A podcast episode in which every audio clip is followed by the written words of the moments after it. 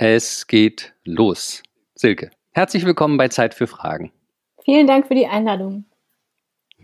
Sehr schön, dass du da bist. Und zwar bist du da, das ist ja immer, das ist ja mein Lieblingsmoment, ja, dass die Leute nicht wissen, welche Frage kommt. Und dann muss ich dir erstmal erklären, als wer bist du eigentlich da? Ja, und du bist heute da als Gesundheitsjournalistin. Oh, das ist überraschend. Siehst? Trifft sogar zu, ne? So. Ja, naja, absolut. Und ähm, äh, ich wirklich seit dem 13. März geht mir durch den Kopf, ob du, die du als Journalistin, nee, anders. Sag mal erstmal, was du machst, wo du arbeitest, was du so tust als, als äh, im Gesundheitswesensjournalismus unterwegs sein. Mhm. Also ich bin freie Journalistin und spezialisiert praktisch auf Gesundheit und Medizin ähm, das ist ein sehr weites Feld und äh, ich äh, mich interessiert vor allen Dingen, ähm, was Medizin kann, was sie vielleicht nicht kann, was Politik damit äh, dafür eine Rolle spielt und was Technik eine Rolle spielt. Also es kommt immer so ein bisschen drauf an, worüber gerade die Menschen reden da draußen und was so in der Luft liegt. Ähm, das ist so die eine Seite meiner Arbeit. Ähm, da bin ich, äh, also mit dem Schwerpunkt bin ich dann für so ein Online-Magazin unterwegs, das nennt sich Krautreporter. Es gibt auch noch eine andere Seite meiner Arbeit, die ist mehr so bildungsorientiert. Da ähm, schreibe ich darüber, ähm, so über Grundprinzipien eigentlich, wie medizinisches Wissen entsteht und das hilft Menschen, ähm, dabei halt Gesundheitsinformationen besser einzuordnen und auch für sich selber zu nutzen. Das sind so zwei Füße, auf denen ich da stehe und da bin ich dann wieder für äh, ein anderes Medium tätig ähm, oder für andere Medien. Ja, das ist eigentlich so mhm. in Kurzform, was ich so beruflich mache. Was du machst, genau. Und hast damit äh, ein Thema entwickelt, das durchaus Emotionen hervorruft was. Ja? Also bei, bei, bei Krankheit oder Gesundheit sind Leute, glaube ich, relativ schnell emotional beteiligt. Ne? Ja, da geht es sehr oft um existenzielle Fragen dann auch schnell. Ja, ja. Genau. Deswegen wollte ich auch gleich schon direkt mit meiner Frage einsteigen hier, voller Energie. Jetzt stelle ich sie dir. Was ich mich nämlich gefragt habe, ist, ob du eine gewisse Art von Genugtuung erlebst, dass Leute sich jetzt auf eine gewisse Weise endlich um, um, um wichtige äh, gesundheitliche Themen kümmern, zwangsläufig darum kümmern müssen? Oh, nee. also nein. Ähm, ich glaube, ähm, Genugtuung ist auf keinen Fall das richtige Wort. Ähm, was es aber schon äh, gibt, oder was ich so spüre, ist so, ähm, dass ich den Eindruck habe, die, die, die Prioritäten haben sich verschoben bei vielen Menschen, zumindest mal für eine relativ lange Zeit.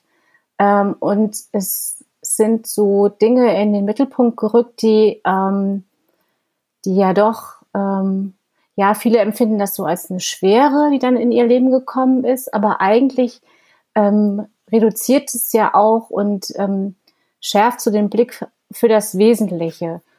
Und da habe ich so gemerkt, dass mir das gefällt, wenn mehr Menschen so ähm, sich nicht mit so ähm, Oberflächlichkeiten oder Nichtigkeiten, so wie ich das zumindest äh, bezeichnen würde, beschäftigen. Äh, also ähm, äh, sondern wirklich mehr so um äh, sich, sich die Gedanken auch um so wichtige Fragen drehen, also ähm, Schutz der eigenen Gesundheit, Schutz der Gesundheit der Familie, ähm, worauf kann ich verzichten und ähm, mich trotzdem glücklich fühlen oder vielleicht gerade deshalb glücklich fühlen.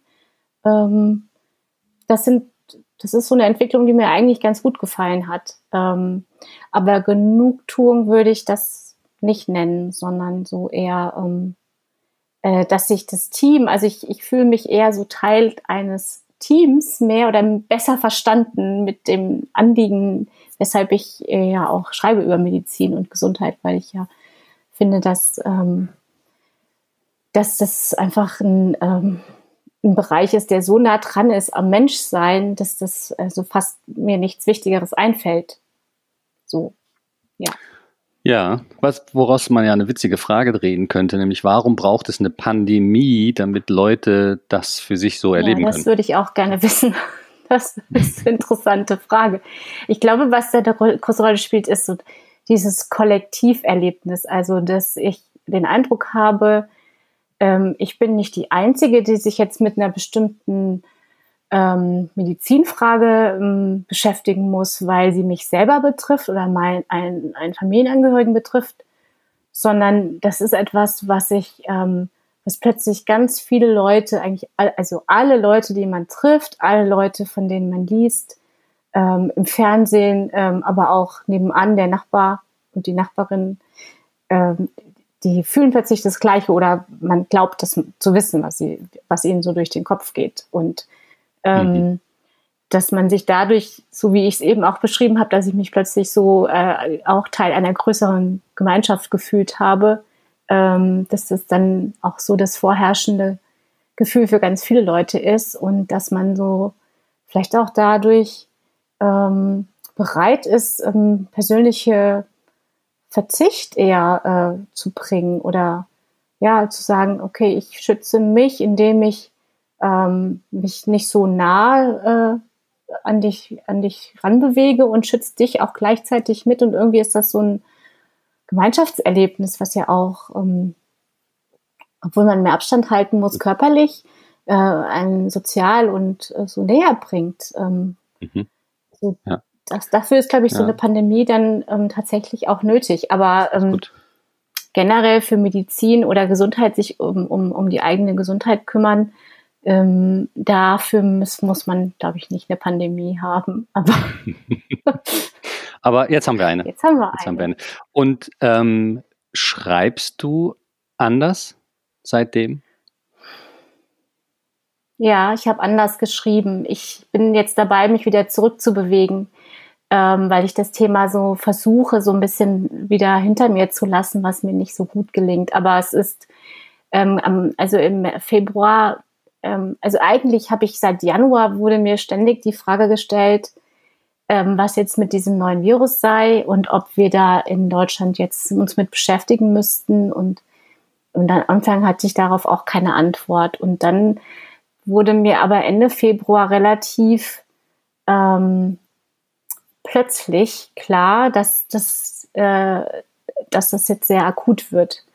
Und ich habe dann ähm, WissenschaftlerInnen zugehört, äh, auch in sozialen Medien, die die nutzen, um sich auch selber auszutauschen und ähm, habe gehört, was die, was die äh, gegenseitig äh, sich gesagt haben, nämlich, dass es eigentlich jetzt erstmal ähm, das Wichtigste ist, dass man Menschen informiert darüber, was sie tun können, um sich selbst zu schützen und andere zu schützen, weil wir eine Pandemielage erwarten müssen. Und ähm, das war relativ wenig diskutiert zu dem Zeitpunkt in Deutschland. Und ähm, ich habe in dem Moment dann angefangen, meine die Ansprache in den Texten zu ändern und habe tatsächlich ähm, die Leute direkt angesprochen und habe solche Sachen geschrieben wie rechne nicht damit, dass die Regierung in der Lage ist, das Virus aus äh, deiner Nachbarschaft fernzuhalten. Rechne damit, dass du dir Gedanken machen musst darüber, wie du äh, dich versorgen kannst, wenn du das Haus nicht verlassen darfst, mal für eine Zeit oder so. Und dann habe ich mich ähm, so ein bisschen gefühlt wie eine Kriegsberichterstatterin. Und ähm, mhm. das habe ich vorher nie so gemacht. Ich habe nie so geschrieben. Und ich bin auch froh, dass ich das jetzt nicht mehr machen muss. Also ich hatte zu dem Zeitpunkt den Eindruck, ich muss das so machen, weil, ähm, weil es eine große Unbedarftheit gab. Also es, ähm, ich hatte immer so den Eindruck, ich weiß mehr als viele andere Leute in dem Moment wissen und ähm, ich darf das nicht für mich behalten. Ich muss das erzählen, ich muss das weitertragen, das Wissen. Ähm, und ähm, ja, das hat dann auch dazu geführt, dass mir viele Menschen vorgeworfen haben, dass ich Panik schüren würde. Gerade am Anfang, so die mhm. ersten zwei, drei Wochen, als ich angefangen habe, so zu schreiben. Und ich habe da nicht so äh, mich, mich mit wohlgefühlt äh, mit so einem, äh, mit so einem Alarmmodus, den ich ja doch auch hatte. Ähm, aber ich hielt das für nötig in dem Moment. Und dann ähm, ist eine, eine, neue Phase entstanden der Berichterstattung, wo ich dann halt versucht habe, die ganzen vielen Informationen, die dann äh, auf alle eingeprasselt sind ähm, und große Verwirrung gestiftet habe, äh, zu ordnen und ähm, Dinge zu erklären. Also was zeigen eigentlich diese ganzen Graphen, die immer in der Tagesschau äh, gezeigt werden? Was ist denn da jetzt eigentlich die wichtige Information? Ist das überhaupt die richtige Kurve, die uns weiterbringt, wenn wir die jeden Tag sehen? Und ähm, und es gab dann so viele Fragen so in Richtung, ähm, wie schlimm ist denn das jetzt hier überhaupt? Wir haben doch gar nicht so viele Tote.